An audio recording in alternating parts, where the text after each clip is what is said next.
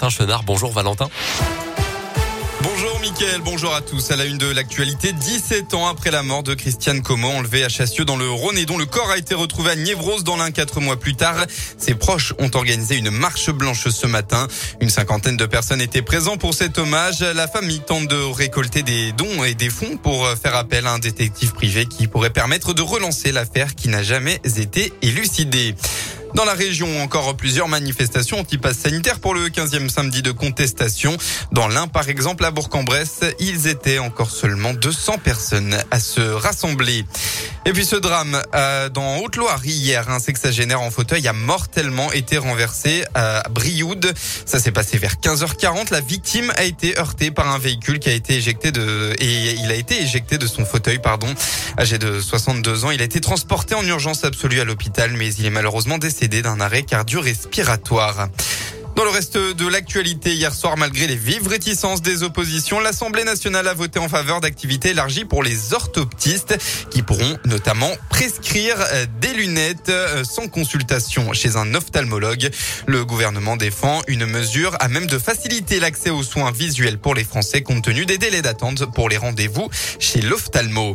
À l'étranger, le président britannique de la COP26, Alok Sharma, aujourd'hui qu'il serait définitivement plus difficile de parvenir à un accord mondial au sommet sur le climat qui doit s'ouvrir dans trois semaines à Glasgow que lors de celui de Paris en 2015.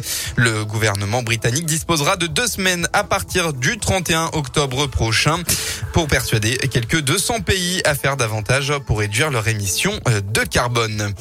En sport, du football, coup d'envoi du match entre le FC Nantes et le Clermont Foot pour le compte de la 11e journée de Ligue 1. Les Clermontois, revigorés après leur victoire contre Lille la semaine dernière, vont tenter de battre des Nantais qui ne sont qu'à 3 points du podium.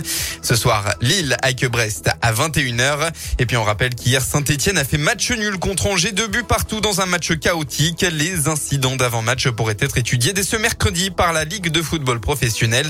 Une sévère sanction est attendue. En rugby, le festival de l'ASM, deuxième victoire d'affilée, ce n'était pas arrivé depuis le début de la saison. Les Clermontois ont battu à domicile la section paloise. Résultat final 42 à 20. Une victoire bonifiée. À noter la fin de la très belle série de Morgan Parra qui aura réussi 47 coups de pied consécutifs. Un très bel exploit.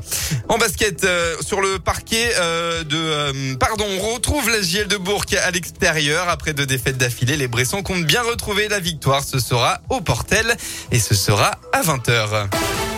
La météo de la région, enfin, après un samedi ensoleillé, c'est simple, rebelote. Demain, le ciel bleu sera présent tout au long de la journée en Auvergne-Rhône-Alpes. Et puis côté Mercure, ça augmente par rapport à aujourd'hui. Vous aurez au maximum de la journée entre 16 et 18 degrés.